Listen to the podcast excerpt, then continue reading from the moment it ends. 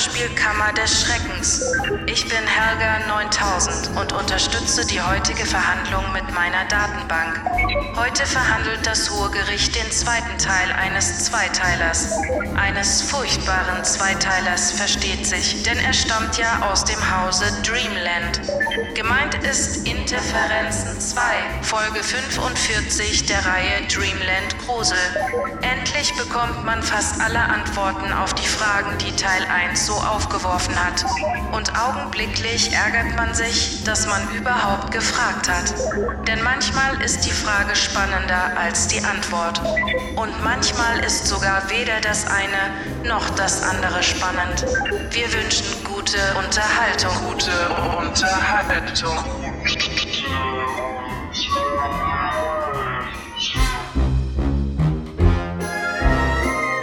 Hörspielkammer des Schreckens. Von und mit Michael Eickhorst und Dennis Rohling. Vor genau einer Woche verhandelten wir das Hörspiel Interferenzen 1 aus der Reihe Dreamland Grusel. Heute werden wir diesen Prozess fortsetzen und den zweiten Teil dieser akustischen Kriegserklärung genauer unter die Lupe nehmen. Und das Hörspiel unter der Lupe bedeutet hier, anders als in so manchem Hörspielforum, auf keinen Fall, dass einfach nur die ein, zwei durchwinkbaren und nicht wehtuenden Sollwohlstellen tausendfach vergrößert und mit einem Feitstanz der allerblödesten Art abgefeiert werden. Nein, hier bedeutet die Verwendung der Lupe, dass wir uns auch noch den letzten Schorf, das versteckteste Furunkel und die allerkleinste Pocke auf den grindigen Produzenten, Sprecher und Autorenhäuten genauer anschauen. Ist der Angeklagte anwesend? Jawohl, Euer Ehren. Wie schön. Somit eröffne ich das Verfahren. Herr. Äh, oh, geht das wieder los? Oh mein Gott, Moment, Moment, Moment. Ach, da ist das. Ich. Hallo? Ah, Geilus, Christian Geilus. Sie haben das Skript zu dieser Folge verfasst. Ah, wie ich sehe, ist Herr Birker auch wieder mit dabei. Jawohl, Euer äh, Ehren. Letztes Mal musste, äh, musste, musste ich äh, leider ganz, ganz äh, dringend weg. Wichtiges Treffen mit äh, Joachim Popot, aber äh, diesmal beantworte ich all Ihre Fragen. Versprochen. Das äh, ist äh, schön. Und wissen Sie was? Ich werde Sie heute ganz offiziell als Zeugen aufrufen. So ganz ohne Hintersinn. Wie finden Sie das? Das finde ich großartig, Seine Exzellenz. Äh, ja, wohlan. Teil 1 endete ja sehr abrupt und unverständlich. Wie geht es in Teil 2 weiter? Äh, erstmal mit der Rause Amanse äh, Ansage. Dies ist der zweite Teil eines Zweideilers. Das haben die äh, bei äh, Tonstudio Braun damals auch immer gesagt. Also äh, ist das gut. Ist es nicht, aber egal. Und dann folgt vermutlich die Zusammenfassung. Zusammenfassung? Ja, ein kurzer Überblick mit den wichtigsten Ereignissen des ersten Teils, um die Erinnerung der Zuhörer aufzufrischen. Zwischen der Veröffentlichung von Teil 1 und 2 sind doch mehrere Wochen vergangen. Und auch ganz generell kann man nicht gerade behaupten, dass der erste Teil dieser Katastrophe spielerisch ins Ohr flutschte und dort auf dem Eis einige beeindruckende Sprünge und Pirouetten präsentierte, um im Anschluss wunderbare Erinnerungen in Form gläserner Kugeln mit einem Kern aus Gold in die Hirnschalen der Hörer rollen zu lassen. Nee, das Viech packte sich beim Betreten der Eislaufbahn ja direkt auf die schiefe Fresse, was dazu führte, dass die Augen aus den Höhlen hingen und nur noch vom Sehnerv gehalten wurden. Und so torkelte es dann 38 Minuten lang blind und abartig anzusehen durch die Murmel der Hörer, wobei es permanent überall gegenschlug und sich dabei im Fortlauf jeden Knochen brach, den der liebe Geilusgott diesem Haufen klanglicher Biomasse geschenkt hatte. Also kurzum, Zusammenfassung wäre gar nicht mal so verkehrt gewesen. Einspruch! Wie Sie, Euer Ehren, selber ausgeführt haben, ist Teil 1 verdammt unschön und doof. Wie soll man denn da bitte eine Zusammenfassung hinkriegen, ohne wahnsinnig zu werden? Hm? Ich bitte ausnahmsweise darum, dass Sie Wurstis Einspruch stattgeben. Ich kann leider aus eigener Erfahrung bezeugen, notfalls unter Eid, wie unerträglich und frustrierend es ist, sich beim Anhören des Hörspiels eine inhaltliche Übersicht anzulegen, in der man später nochmal relevante Fakten nachlesen kann. Gute Laune macht das jedenfalls nicht, diesen, pardon, stümperhaft hingeschlotzten Hirnfick in halbwegs sachliche Inhaltsangaben umzuwandeln. Außerdem ist das auch nicht sehr fanfreundlich. Bei einer Netflix-Serie sieht man sich doch auch nicht immer noch mal die letzte Folge an, um wieder reinzukommen. Und ich denke, es würde Ihnen gut zu Gesicht stehen, den heutigen Kunden heutige Standards zu bieten. Äh, Herr Birker? Ach, äh, der ist schon wieder weg. Meine Güte, wieso denn? Ich war doch relativ sachlich. Ähm, Helga? Wir haben einen offiziellen Zeugen auf der Flucht. Verriegel alle Ein- und Ausgänge des Gerichtsgebäudes und schaff mir Thomas Birker wieder her. Verstanden.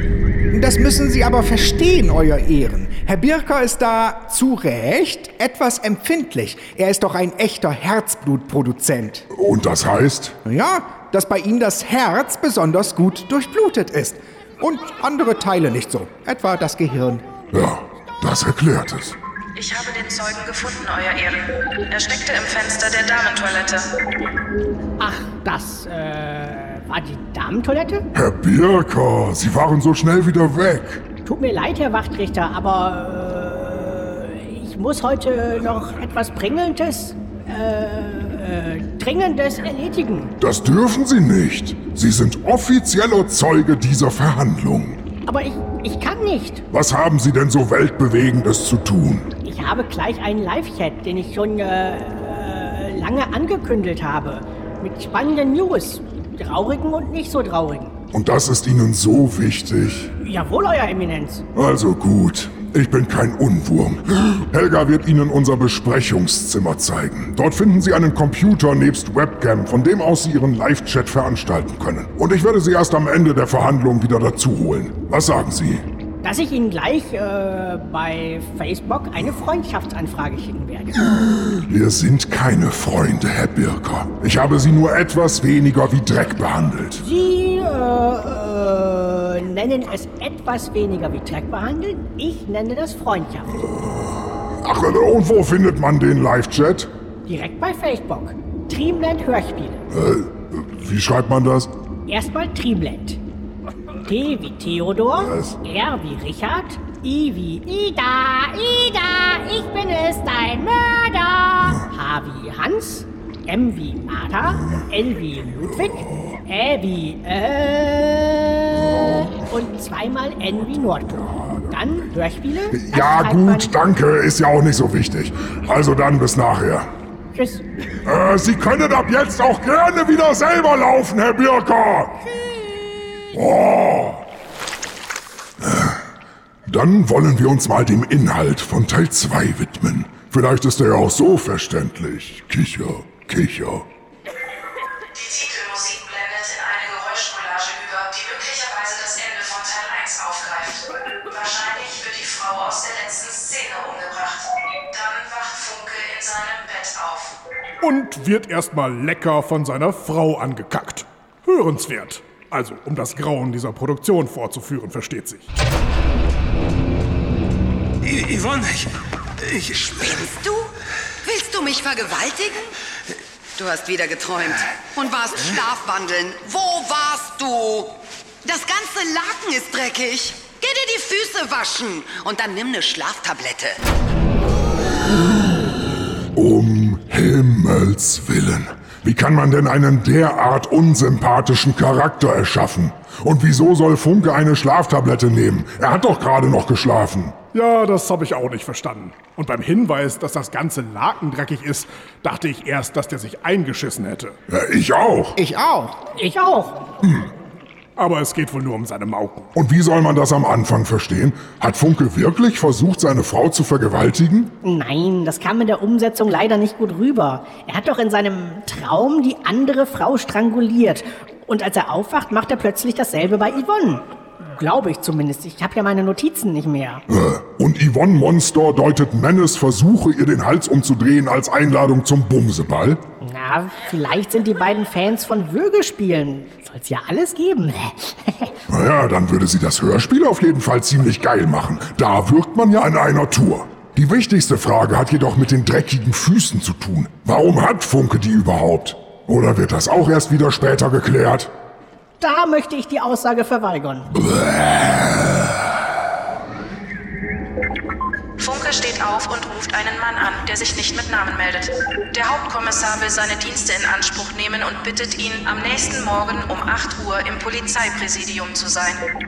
Meine Güte, ist das alles kompliziert. Wer ist der Kerl denn? Sandros, der Hellseher. Und warum meldet er sich nicht mit Namen? Soll der Hörer den nicht erkennen oder was? Doch, doch, das tut er ja. Sandros hatte schon drei Sätze in der Doku, die sich Funke in Teil 1 angesehen hat. Dann erkennt der Hörer den doch gleich wieder. Ach, Blödsinn, tut er nicht. Außer er hat Teil 1 unmittelbar davor gehört, was aber sehr unwahrscheinlich ist, denn dann würde er jetzt nicht Teil 2 hören, sondern ohnmächtig in seiner eigenen Lache aus Erbrochenem und Durchfall liegen.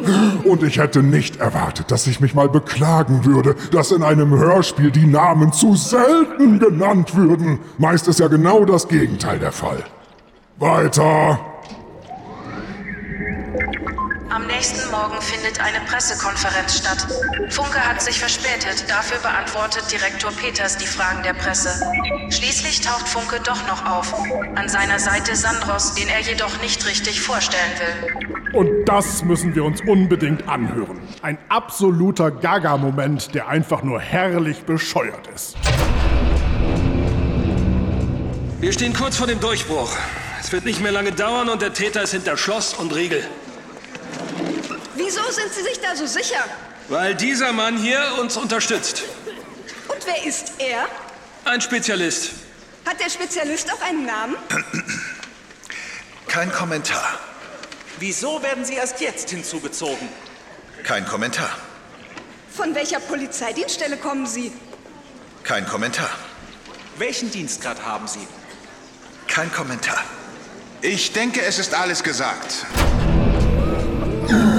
Ja, sicher. Damit ist alles gesagt. Funke präsentiert einen Flöt-Otto als angeblichen Heiland. Dieser klingt aber wie eine miese Bandansage, die in Dauerschleife kein Kommentar blubbert. Und das ist dann, damit ist alles gesagt. Ja, ausgezeichnet. Äh, kurze Frage, Herr Geilus. Was sollte das? Wie, was sollte das? Na, wozu stellt Funke Sandros der Presse vor, wenn der dann überhaupt nichts sagen will? Nicht mal seinen Namen. Das ist doch alles Schwachsinn. Ist das so eine Art Cocktease, mit dem er die Presse erst heiß machen und dann hängen lassen will? Ein was? Helga, Wiedergabeerklärung Cocktease.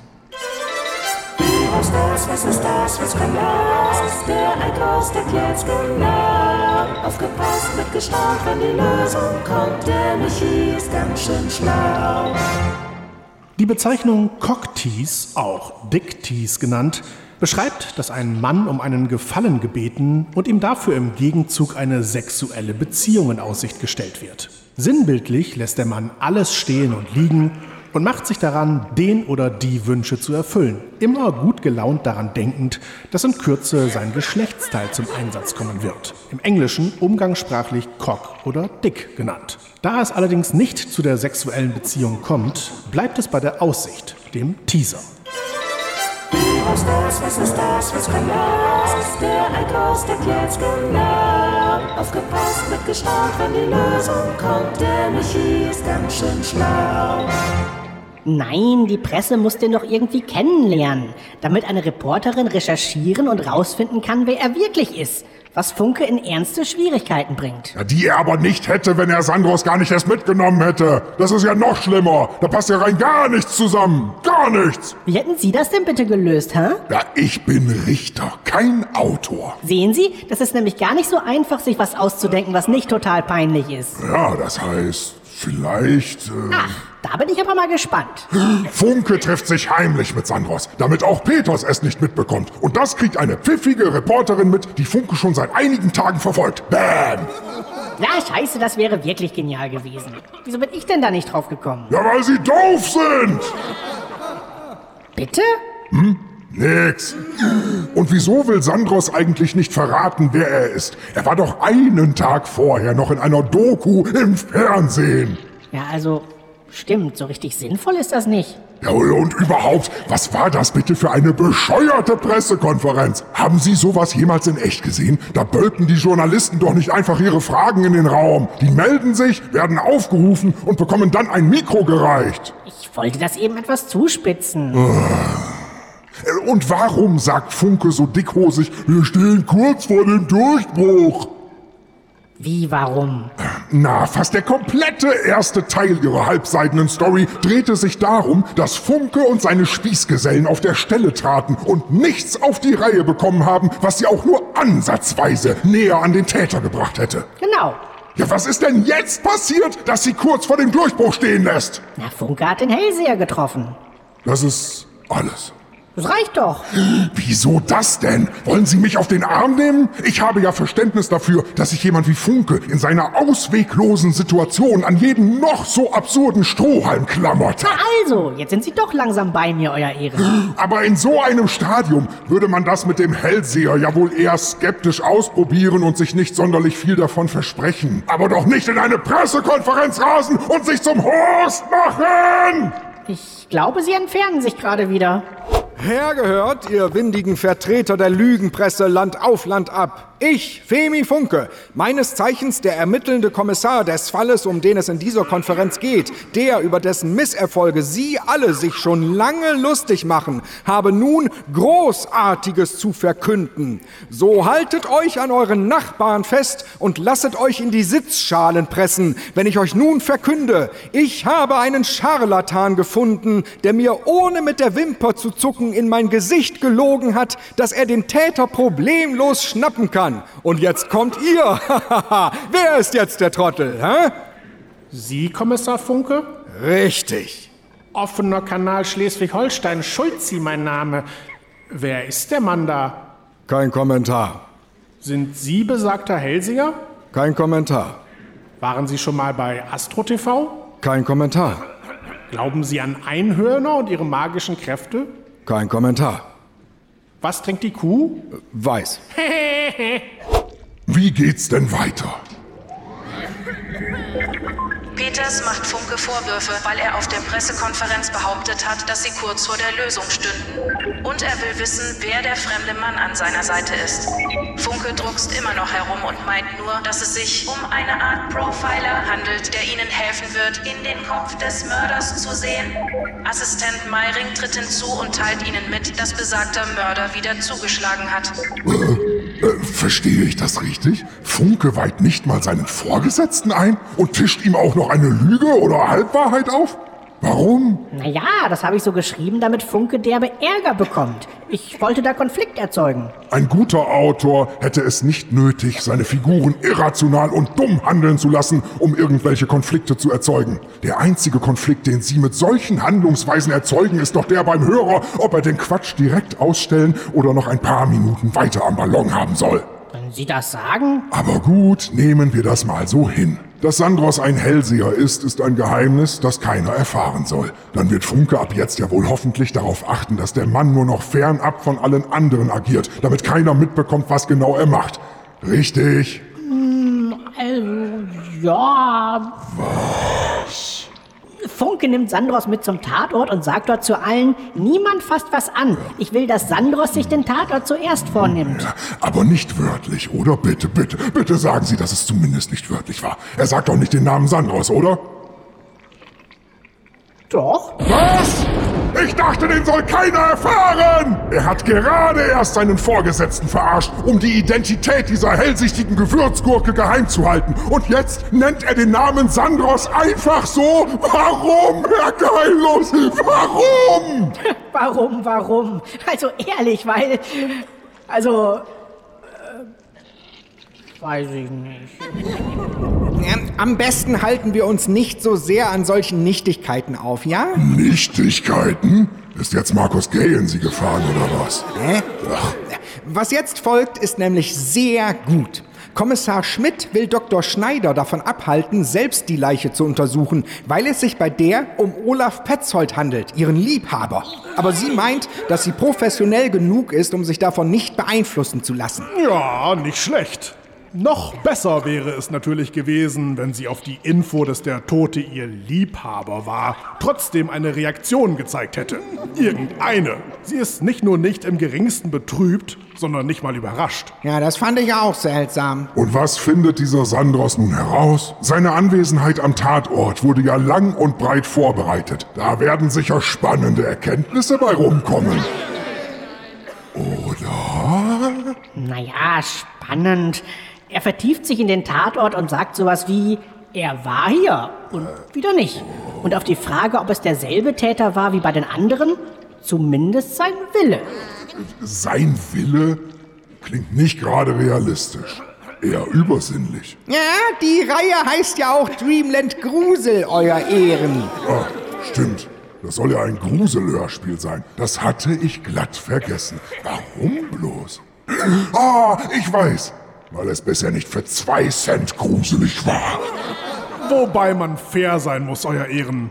Gruselige Momente muss man in dieser Reihe mit dem Elektronenmikroskop suchen. Jedenfalls, wenn man die gruselig miesen Produktionsergebnisse nicht dazu zählt. Kann sein, ich kenne die anderen Folgen nicht. Aber Sandros sagt auch noch, dass nur Funke den Täter dingfest machen kann. Na dann, weiter. Eine Pressevertreterin taucht am Tatort auf und teilt mit, dass sie den vermeintlichen Profiler entlarvt hat. Sie hat ein Bild im Archiv gefunden und ihn als den Hellseher Sandros identifiziert.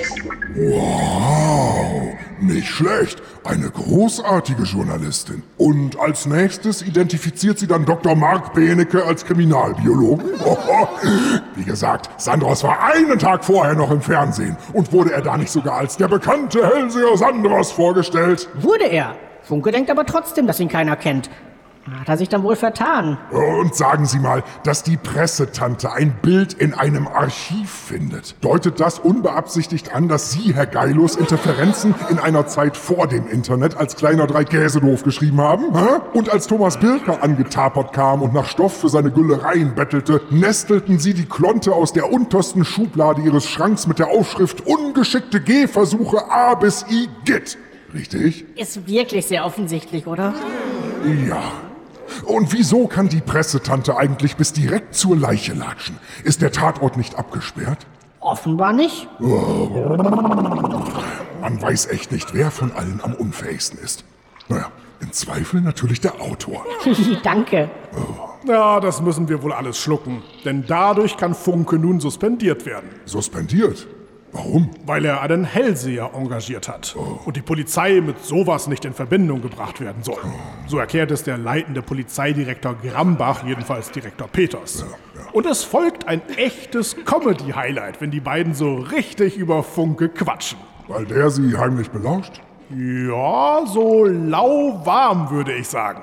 Eigentlich ist das noch viel blöder, aber hören Sie selbst. Hm. Ich habe Sie jahrelang als meinen Nachfolger aufgebaut, Cornelius. Habe viel in ein positives Image investiert. Aber wenn Sie sich jetzt schützend vor diesen Irren stellen, kann ich nichts mehr für Sie tun. Vor einem Ausschuss werde ich eine Dienststelle, die mit esoterischen Methoden auf Mörderjagd geht, nicht mit einer Silbe verteidigen. Das ist die Realität. Und Sie schlagen also vor? Der Mann fliegt raus? Sofort. Es wird ein Ermittlungsverfahren gegen ihn eingeleitet und es wird deutlich herausgestellt, dass er auf eigene Initiative handelte, ohne Rücksprache mit Ihnen gehalten zu haben. Tja. Wenn Sie denken, das ist das Beste, wärst du damit einverstanden, Hans? Ihr seid alle auf dem Holzweg. Gut. Was? Funke saß die ganze Zeit daneben? stumm wie ein Fisch und die reden trotzdem über ihn, als ob er ganz woanders wäre? Ja, das ist wirklich Comedy. Die von meinem Mandanten vielleicht genauso beabsichtigt war. Dann hat er sich aber den mit Abstand unpassendsten Moment dafür ausgesucht. Denn Funkes Suspendierung ist für ihn ja wohl eine empfindliche Niederlage und nicht lustig. Ja, dann war es wohl doch nicht so beabsichtigt. Und es wird gleich nochmal lustig. Peters bittet Funke, ihm seine Dienstwaffe und seinen Ausweis zu geben. Das macht Funke auch und geht. Peters sagt dann noch, dass er hofft, dass Funke ihm die Sache nicht übel nimmt. Ah ja. Funke hat Peters doch angelogen und ihm wichtige Informationen vorenthalten. Müsste also nicht eher Funke hoffen, dass Peters ihm das nicht übel nimmt? Herr Geilus! Ach so, ja. Das hat er wohl durcheinander gebracht. Er oder Sie selbst? Ja, vielleicht habe ich es auch durcheinander gebracht. Funke ist wieder bei der Psychologin. Er hatte erneut einen Traum, diesmal mit sieben Grabsteinen und nur noch einem offenen Grab.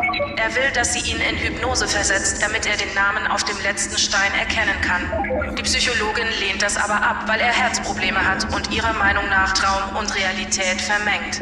Na, das klingt ja nach einer ganz tollen Szene. Hypnotisieren Sie mich! Nee! Doch! Nee! Oder wie soll man sich das vorstellen? So in etwa, Euer Ehren. In der Tat die Art von Inhalt, die nun wirklich niemand hören will.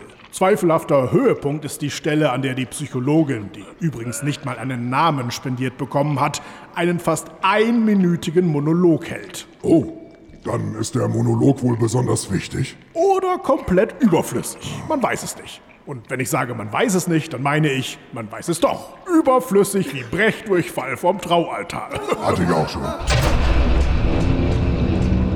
Erst wenn Sie mit sich im Reinen sind, wird sich der Knoten in Ihnen lösen. Erst dann werden Sie überhaupt bemerken, dass Sie Ihr ganzes Leben mit diesem Knoten gelebt haben, wie er Sie eingeschränkt hat und daran hinderte, Ihre wahre Persönlichkeit zu entwickeln. Erst dann werden Sie in der Lage sein, Ihre ureigene Identität zu entdecken und sich selbst anzunehmen, sich selbst zu lieben. Und erst dann werden Sie fähig sein, auch andere zu lieben. Ja, vergessen Sie Ihren Fall und Ihre Träume werden verschwinden. Lassen Sie die Vergangenheit hinter sich. Richten Sie den Blick in die Zukunft. Montag, 17 Uhr. Halleluja, die kann auch in einer Tour sülzen, die Frau. Aber klar, warum sollte man so einen spritzigen Monolog auch hinterher kürzen? Und noch lustiger wird das Ganze vor dem Hintergrund, dass Sprecherin Karin Lieneweg den Inhalt des Hörspiels laut eigener Aussage gar nicht verstanden hat. Naja, aber den wird ihr der Thomas doch erklärt haben. Guter Scherz, echt. Aber woher wissen Sie das mit der Lieneweg, Herr Staatsanwalt? Haben Sie eine Festplatte konfiszieren lassen, auf der dieses nicht sehr schmeichelhafte Zeugnis verschämt verborgen werden sollte? Nein, das ist in den offiziellen Outtakes nach dem Hörspiel. Oh, wo auch sonst. Der Birker ist also echt die Art Hansel, die auch noch stolz darauf ist, wenn andere ihren Schlurz nicht verstehen. Äh, Was für eine Niete. Einspruch, keine Privatfäden. Nein? Aber dann kann ich mit Ihnen ja gar nicht mehr reden. Äh, dann Einspruch zurückgezogen. Wieder daheim erhält Funke einen Anruf von Sandros, der darauf insistiert, dass nur er den Mörder schnappen kann. Als er jedoch andeutet, dass er sich vielleicht verrannt hat, beendet Sandros das Telefonat. Das Paar nebenan hat wieder Sex, was Funke nervt. Ja, und nicht nur den. Das geht mir ja schon in der Zusammenfassung auf den Sack. Was soll dieses ewige Rumgeknalle eigentlich? Es soll andeuten, dass andere Paare eine glückliche Beziehung führen und Funke nicht. Na klar, rumrödeln wie Fürst Pückler im Ed von Schleckrausch, das ist ja auch der Inbegriff einer Sache, die nur mit größter gegenseitiger Liebe möglich ist. Die Prostituierten dieser Welt können bestimmt ein Lied von all ihren Liebhabern singen. Da geht das nicht bloß um Sex. Genau. Ja, das äh, war sarkastisch gemeint. Hm. Und das mögen wir aber nicht, Euer Ehren. Dafür hat es die nächste Szene wirklich in sich. Das ist eine irre Collage aus Funkes Visionen oder Erinnerungen. Akustisch aufregend, wenn auch nicht unbedingt verständlich, aber das muss ja nicht sein. Oder wie sehen Sie das, Herr Kollege? Ach, äh, nach irre habe ich nicht mehr zugehört. Kommt jetzt die Szene, in der wir verschiedene Frauen hören, die auf Funke einreden? Die eine könnte seine Mutter sein, die andere eine Nutte, deren Kerl vor 15 Jahren getötet wurde. Und zwischendurch ist auch seine Frau Yvonne zu hören, die sogar in der Vision unerträglich ist. Wirklich ein herrlich vielschichtiger und wohltuend ausgearbeiteter Charakterangeklagter. Und was sagen die Frauen so? Vor allem, dass er sie nicht so anstarren soll. Mehrfach. Und er soll ihnen irgendwas erklären. Auf jeden Fall findet Funke bei der Gelegenheit wohl die Namen der acht Opfer heraus. Und ganz wichtig, eine Frau sagt, da läuft's ja einem ganz kalt den Rücken runter. Und eine andere, da läuft's einem ja ganz kalt den Rücken runter. Konnte natürlich keinem auffallen.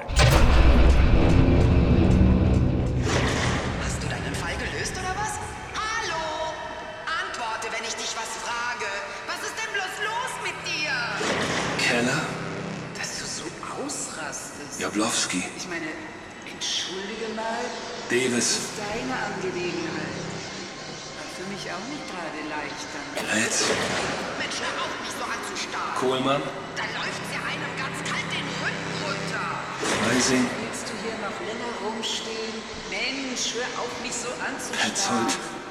Dann läuft's einem ja kalt den Rücken runter. Schmidt.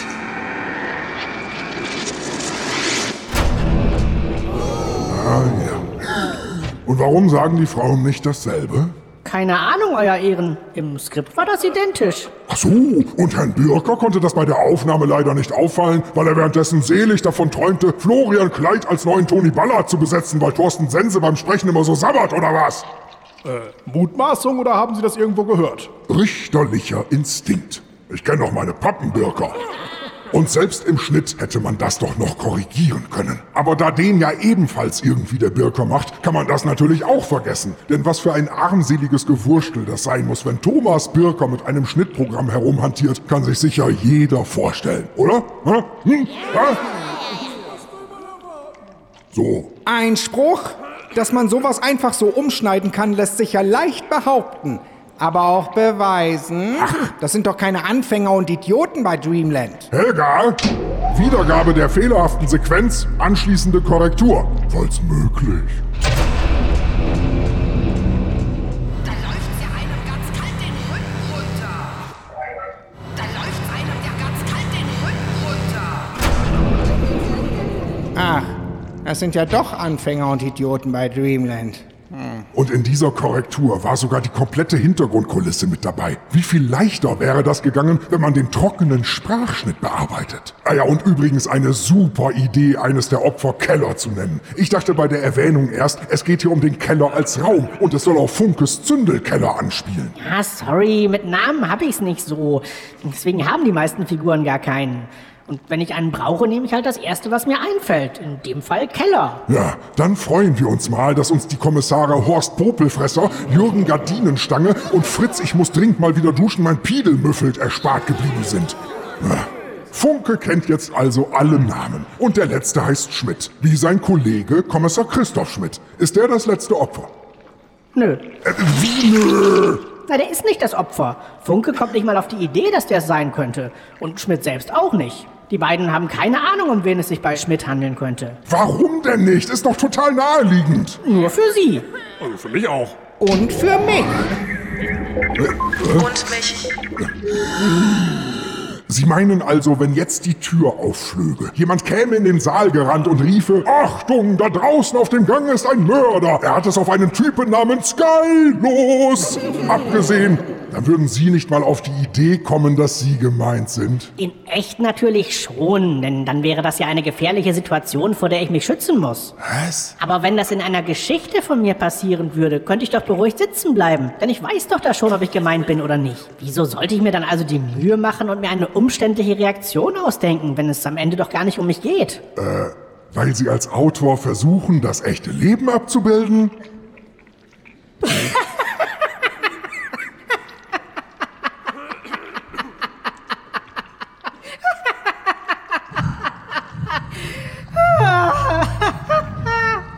Sie meinten das ernst? Ja. Ich bitte Sie, Euer Ehren. Wenn ich das echte Leben will, mache ich ein Fenster auf. Oder ich gehe spazieren. Als ob meine hingeplitscherten Killefit-Plots auch nur den Hauch eines echten Lebens abbilden könnten. Diese ganzen halbseidenen Stereotypen und sonstigen Trottelchargen?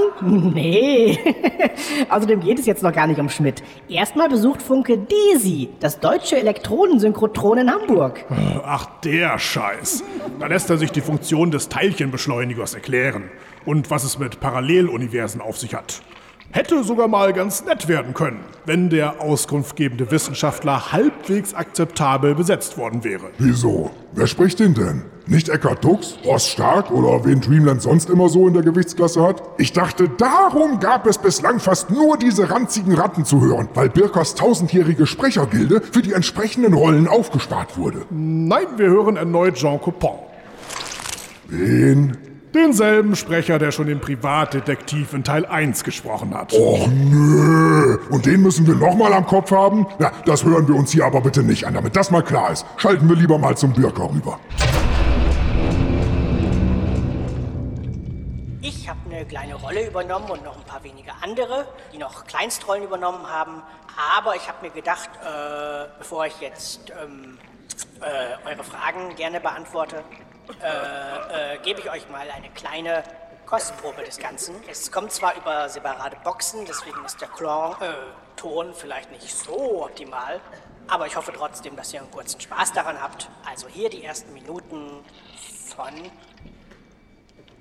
Dreamland Grusel 46.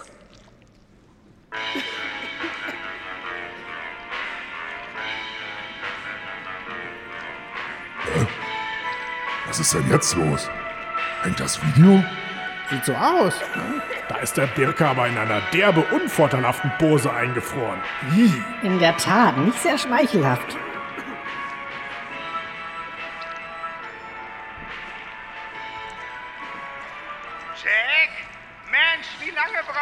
Jetzt hat er sich bewegt. Ach du Scheiße, das Video war gar nicht eingefroren. So sieht der aus, wenn er stolz seine Produktionen im Fanchat vorstellt. Oh Gott. Da wirkte ja Adolf Eichmann bei seiner Todesurteilsverkündung fröhlicher. Ganzen ET-Computerspielen. Äh, Müssen wir uns das jetzt wirklich anhören? Den Gammel habe ich doch sowieso in den nächsten Wochen auf dem Schreibtisch liegen. Helga, Wiedergabe beenden. Herr Geilus? Vielleicht können Sie kurz zusammenfassen, was bei Funkes Besuch im DESI rauskommt. Sehr gern, Euer Ehren. Kennen Sie den Welle-Teilchen-Dualismus? Nein. Hm, das dachte ich mir. Sobald jemand ein Elektron beobachtet, teilt sich unser Universum in zwei Universen auf. In dem einen beobachtet der Betrachter das Elektron als Welle, in dem anderen als Teilchen. Der Vorgang erzeugt zwei Realitäten und beide entwickeln sich auf unterschiedliche Weisen weiter. Theoretisch gibt es auch die Möglichkeit, von einem Universum Kontakt zu einem anderen aufzunehmen. Das könnte die Ursache für Wahnvorstellungen sein. Also, dass ein Mensch etwas in der anderen Welt von seinem Doppelgänger gesehen hat und nun glaubt, dass das sein Leben gewesen ist. Aber natürlich versteht das dann in unserer Welt niemand. Ah, quasi, dass zum Beispiel Herr Birker seine Produktionen für gelungen hält, weil er mal in einem anderen Universum ein anderes Dreamland gesehen hat, das tatsächlich taugliche Hörspiele produziert? Ja, exakt so. Ja, äh, und im Fall von Funke ist es zu so einer Entwicklung gekommen. Genau. Damals, als er als Junge im Keller gezündelt hat, gab es eine Spaltung. In unserem Universum wurde er von seinem Tun abgehalten.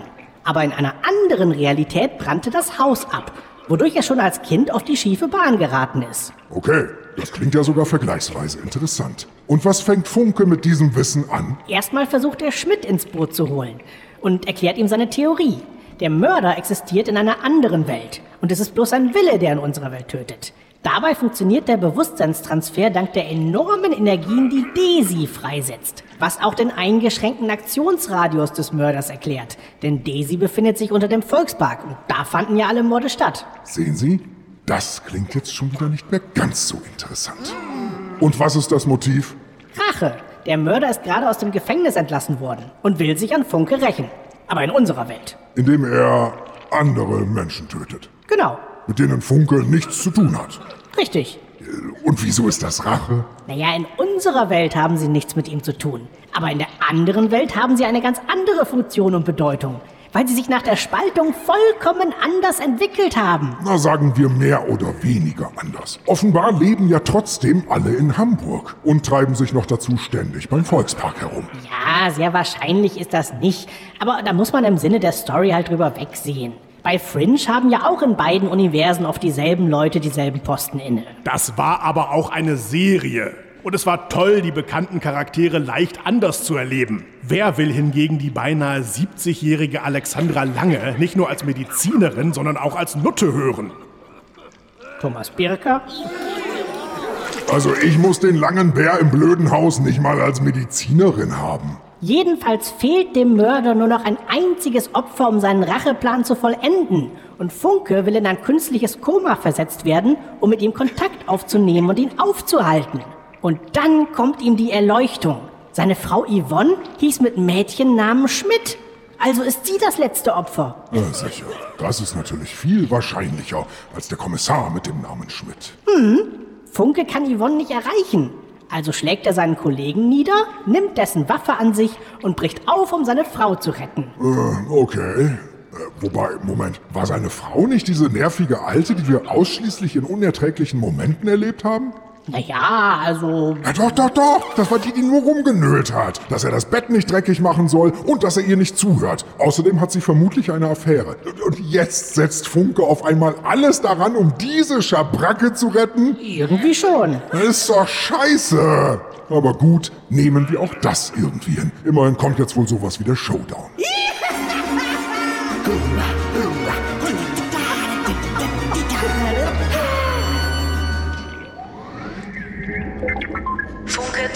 wieder bei der Psychologin auf und zwingt sie mit Waffengewalt, ihn in Hypnose zu versetzen.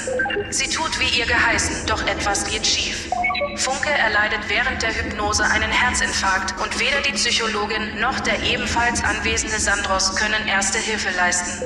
So, so. Ist dieser Sandros eigentlich zu irgendwas zu gebrauchen? Der kann ja gar nichts. Richtig. Und Stichwort kann ja gar nichts.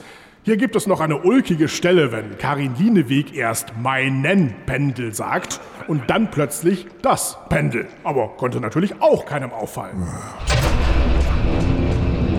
Helfen Sie mir, Doktor, bitte! Also gut. Setzen Sie sich. Was machen Sie da?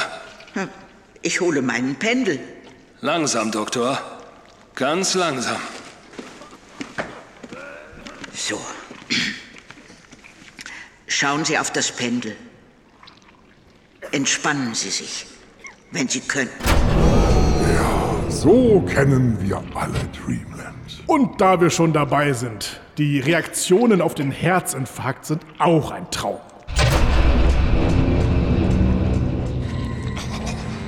Verdammt! Wachen Sie auf, Funke! Funke, wachen Sie auf! Lassen Sie ihn, er ist auf dem Weg. Er hat einen Herzinfarkt. Helfen Sie mir. Äh, Dafür bin ich nicht ausgebildet. Dann rufen Sie einen Krankenwagen schnell. Schnell, sonst stirbt er. Funke! Wow, dieses intensive Spiel. Kaum auszuhalten. Schnaufend durch die Gegend, bis er in einen Raum gelangt, in dem er von mehreren Polizisten überwältigt wird. Darunter auch Hauptkommissar Christoph Schmidt. Okay, das findet vermutlich in Funkes Kopf statt. In der Hypnose.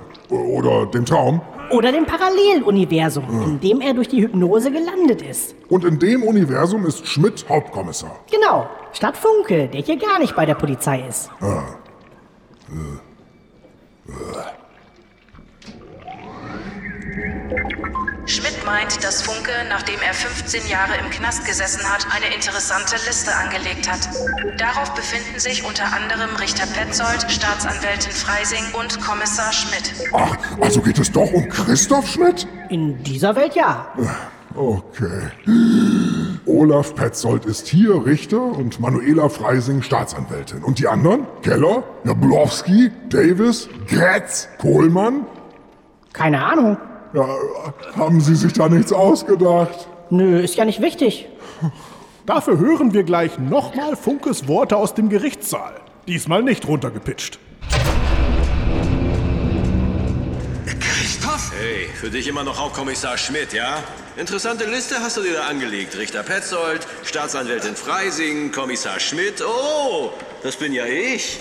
Wolltest du die alle umlegen? Hä? Deine Prophezeiung von damals wahr machen? Ich krieg dich, Arschloch! Ich krieg euch alle! Für diese Sauerei werdet ihr bezahlen! Einer nach dem anderen! Einer nach dem anderen! Da bin ich ja mal heilfroh, dass wir dir zuvorgekommen sind. Warum klingt Detlef Tams eigentlich die ganze Zeit so besoffen? Ist Schmidt Alkoholiker? Eigentlich nicht. Ich glaube, das soll eher schnodderig wirken. Führt aus, dass ihnen den Tipp Funkes alte Freundin Schneider gegeben hat, weil sie gespürt hat, dass er was ausheckt. Sie haben auch die Leiche des Privatdetektivs gefunden. Und die von Yvonne Schmidt, die er erst erschossen und deren Haus er dann angezündet hat. Funke versteht kein Wort von alledem. Ich nehme an, weil es unser Funke ist. Also weil er das Bewusstsein des Funkes aus unserer Welt hat, ja? Genau. Und warum hat der andere Funke Yvonne Schmidt umgebracht, die er offenbar gar nicht kannte? Äh, und wo ist er überhaupt? In unserer Welt? Unklar. Wie das mit Yvonne? Vielleicht hatten die beiden Funkes einen Deal, so nach dem Motto, bring du meine acht Leute um, dann töte ich deine Frau. Ja, aber in der anderen Welt, in der sie gar nicht seine Frau ist. Äh, ja. Und warum hat der andere Funke nicht selbst die Leute in seiner Welt umgebracht, auf die er es doch eigentlich abgesehen hatte? Ach so, ja, das ist natürlich die zentrale Frage. Das liegt logischerweise daran, dass. Also, dass er. Naja, weil. Weiß ich nicht. Ja. Äh, apropos nichts wissen, müsste der Live-Chat nicht langsam mal zu Ende sein? Helga? Ah, genau. Jetzt kommen wir nämlich zu einer großen Ankündigung, die ich schon mit einem Video äh, angekündigt hatte, ähm, was den einen oder anderen ein bisschen verwundert hat. Ähm, ich mache das hier. Ich bin kein Vo äh, Video, promote und äh, äh, brauche auch keine Voodoo-Nadeln von irgendwelchen Hatern oder so. Äh, ihr wisst genau, wen ich meine. Ähm, das wird mir näher getragen. Aber diese Herrschaften sind mir ja so interessant äh, wie ein äh, Sackreis in China, der umfällt. Also wer so von einer Neid und Missgunst ähm, ja ist, äh, tut mir einfach nur leid und ist bemiss, äh, bemitleidenswert. Also mehr kann ich dazu eigentlich gar nicht sagen. Äh, deswegen bitte auch zukünftig unterlasst das. Ich will gar nicht mehr wissen, was da So, das reicht mir jetzt. Helga, von hol den Birker augenblicklich zurück und führe vorher noch die Order 67 aus. Wie Sie wünschen. Ähm, jetzt gehen wir nämlich wieder zum schönen Moment über. Ähm, es ist äh, Dreamland Hörspiel. Äh, Order 67? Ja. Äh, ich, ich wollte ja damals nur Das müsste Camille Saint-Saëns sein. Der Schwan? Die ich ja Ah. Nein, verstehe ich immer noch nicht. Was daraus geworden ist, ist absoluter Wahnsinn. Ähm, ah, Helga ist jetzt auch mit dabei. Cool. Hallo, schön, dass du hier bist. Ah, ah, au, Dankeschön. Ah, nicht au. Oh, eine Wohltat für meine Ohren. Einfach ein Träumchen. Stimmt, ein schönes Stück. Ich sprach nicht von der Musik. Also, Ja, klingt echt ganz gut. Finde ich auch.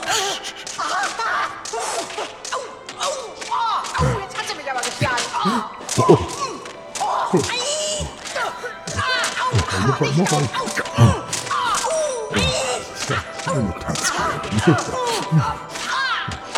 Und von mir kann er nur noch einen kriegen.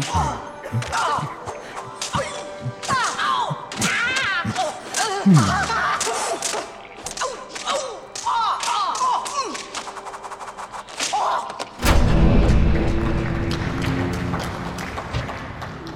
Herr Geilus. Kann es übrigens sein, dass die Story ziemlich sinnlos wird, sobald man anfängt, auch nur ansatzweise darüber nachzudenken? Ja, kann sein. Oder sie ist so genial, dass sich dadurch erst ihre Vielschichtigkeit und Brillanz offenbart. Glauben Sie das wirklich? Nein, ich würde sagen, besser nicht nachdenken.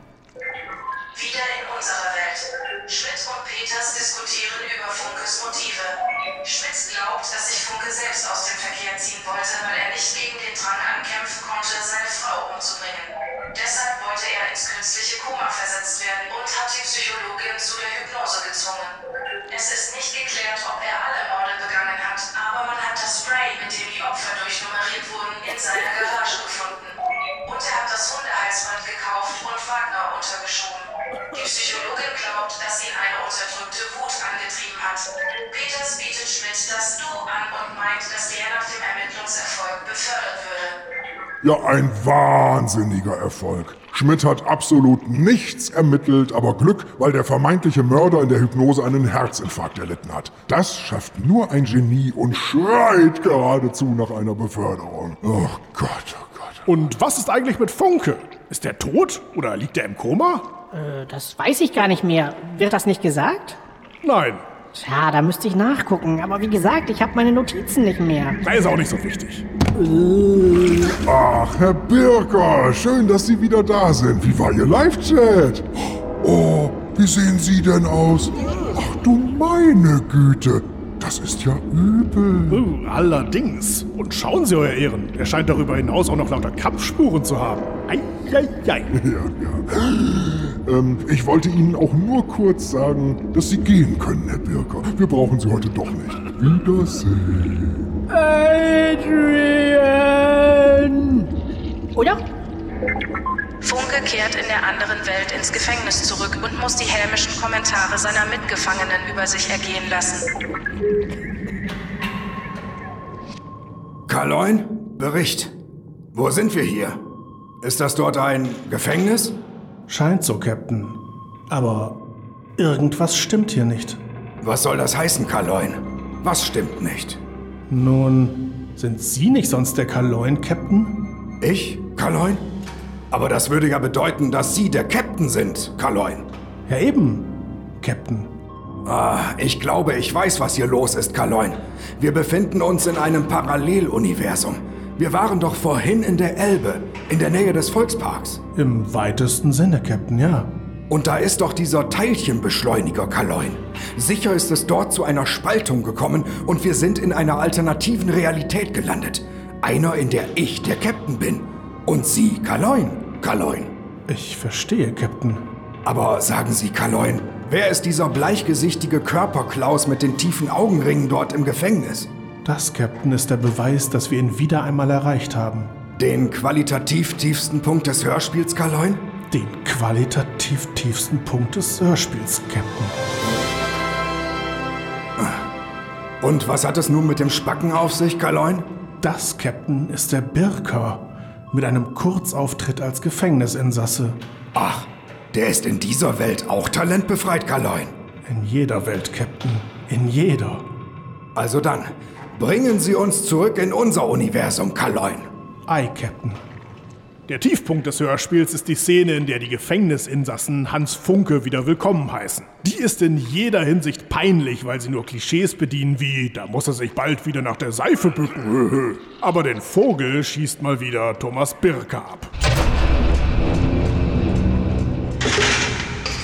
Was hast du denn gemacht, Funke? Wieder jemanden umgelegt? Oder angezündet? Wisst ihr was? Der hat schon als Kind angefangen. Hat mir der Psychodoc gesteckt. Er meinte, Funke hätte seine Bude angezündet. Gab damals drei Grillhähnchen. Ja? Sowas färbt aufs Leben ab, meint der Psychodoc. Aus der Spur kommst du nicht mehr heraus. Gottes Willen, muss der denn immer selbst mitsprechen, wenn er es gar nicht kann? Das ist ja grausam. Naja, immerhin war die Order 67 dann doppelt verdient. Und wie geht der Käse aus? Während Feuerwehrsirenen zu hören sind, ruft eine Frau nach ihrem Hans. Ihr Junge muss noch in dem brennenden Haus sein. Dann fadet die Szene aus. Anschließend erzählt jemand, dass die Theorie der parallelen Universen, die in diesem Hörspiel einen elementaren Anteil hatte, keine reine Fantasie ist. Und warnt die Hörer, vorsichtig zu sein, wenn sie nicht eines Tages ein böses Erwachen erleben wollen. Ja, danke für die Warnung. Aber wäre die nicht vor dem Hörspiel angebrachter gewesen? Ja, und dann gibt es als Bonus noch einige Outtakes und vergeigte Stellen. Ach, waren die noch nicht alle im Hörspiel? Hm? Egal, ich wäre dann soweit fertig. Das Urteil. Ekelerregend! Die Fragen, die der erste Teil aufgeworfen hat, werden höchstens unzureichend beantwortet. Und am Ende ist der Hörer kaum schlauer als vorher. Dafür aber umso frustrierter. Anscheinend passt nichts zusammen. Wer denkt, das alles ergibt Sinn, wenn man sich das Hörspiel mehrfach anhört und intensiv darüber nachdenkt, der irrt sich gewaltig. Mit jedem Durchlauf fallen mehr Stellen dieser halbgaren Produktion auf, die verhandlungswürdig sind. Dazu kommen zu viele, zu ähnlich klingende und zu laienhafte Sprecher, zu viele verwirrende Stellen und viel zu wenig Hörspaß. Wenn man schon eine Art Hörspielpuzzle produzieren will, sollte man darauf achten, dass die einzelnen Teile auch ineinander greifen und dass das zu puzzelnde Motiv ansprechend ist. All das ist hier nicht der Fall. Und so kann man nur hoffen, dass in allen anderen Universen kein so miserables Hörspiel existiert. Die Sitzung ist hiermit geschlossen. Hörspielkammer des Schreckens. Von und mit Michael Eickhorst und Dennis Rohling.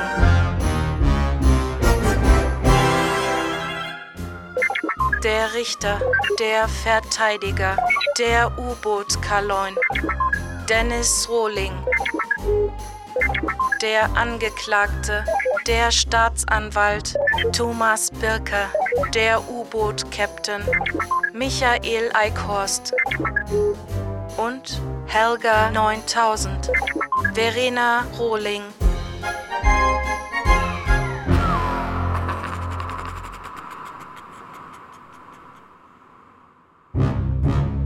Helga, Wiedergabeerklärung Cocktease. Cocktease für eine Leiche. Und natürlich Cocktease Don't Wear Blue Jeans. ja, klar.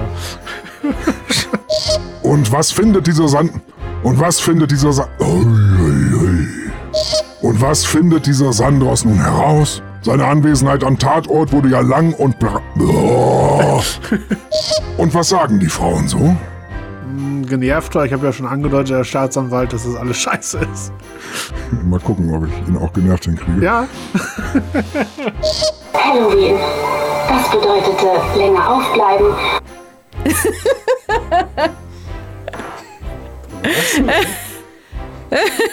Moment. Magst du es für die Outtakes erklären? Lustiger Text, ja. Ich bin schon völlig neben mir heute. Hab schon. Ja. Gruselig sahen sie ja manchmal schon aus. Gruselig sahen die. Es passt halt echt immer ziemlich gut.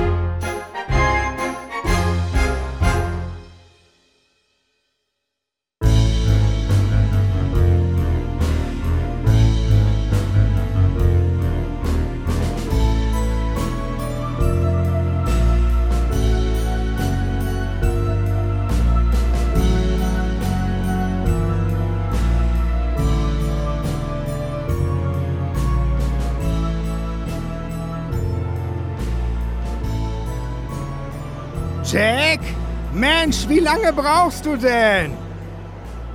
Ah, da bist du ja. Wurde aber auch langsam mal Zeit. Wir wollen doch Spaß haben.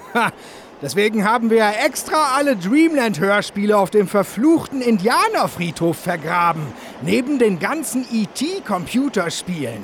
Und jetzt, wo diese miesen Kackhörspiele weg sind, steht unserem Spaßhaben-Plan ja wohl nichts mehr im Wege, was? äh, Moment mal, du. Oh, oh, verdammt! Nein! Warum kreischen wir alle permanent in diesen Situationen? Verdammt! Sobald der paddelige Schrundensalber aus Nidderau an den Reglern sitzt. Und was willst du mit der Axt? Nein! Nein! Nein! Spinnst du? Oh, du hast mir deine verdammte Axt in meinen linken Oberschenkel gerammt. Oh, oh, verdammt, sieh dir die Sauerei an. Die schöne Designer-Korthose. Oh, verdammt, die ist voller Blut. Oh. Nee, ich glaube nicht, dass du die Flecken mit deinem verdammt langen und scharfen Küchenmesser herauskriegst, Mann. Ah, verdammt! Oh, du hast sie ja nicht mehr alle! Oh, das mit der Axt war ja sicher ein Versehen. Aber mal ganz im Ernst, ey. Ein Messer in die verdammte rechte Schulter? Ernsthaft? Damit das Hemd auch noch hin ist, oder was? Verdammt! Verdammt! Wir wollten doch Spaß haben! Verdammten Spaß! Oh! oh. Ey! Es reicht langsam. Das ist doch nicht mehr witzig, verdammt. Warum ziehst du dieses furchterregende Schwert aus deiner Scheide? ja, Scheide gesagt. Unfassbar. Mitten in die Brust. So ein verdammter Dreck. Verdammt. Ich bin auf meine Knie gesunken, weil ich die Schmerzen kaum noch aushalte. Ich sag's nur, falls du es nicht so gut mitbekommst. Du bist ja damit beschäftigt, diesen Baseballschläger aus deiner Tasche zu nehmen. Was willst du denn mit dem? Und wieso ist die Spitze mit Stacheldraht umwickelt? Das muss ich unbedingt meiner Freundin Lucille erzählen. Wenn sie manchmal Lucille genannt wird. Aber sag mal, wo ich gerade diesen Baseballschläger sehe und das hier von einer völlig abgeschmackten Dreamland-Hörspielverarsche zu einem billigen Walking Dead-Abklatsch verkommt. Ich verrate dir mal lieber, wen Negan am Anfang von Staffel 7 aus der Gruppe um Rick Ficklefick umbringt. Achtung, es ist... Spaß am... Verdammt. Verdammt. Verdammt.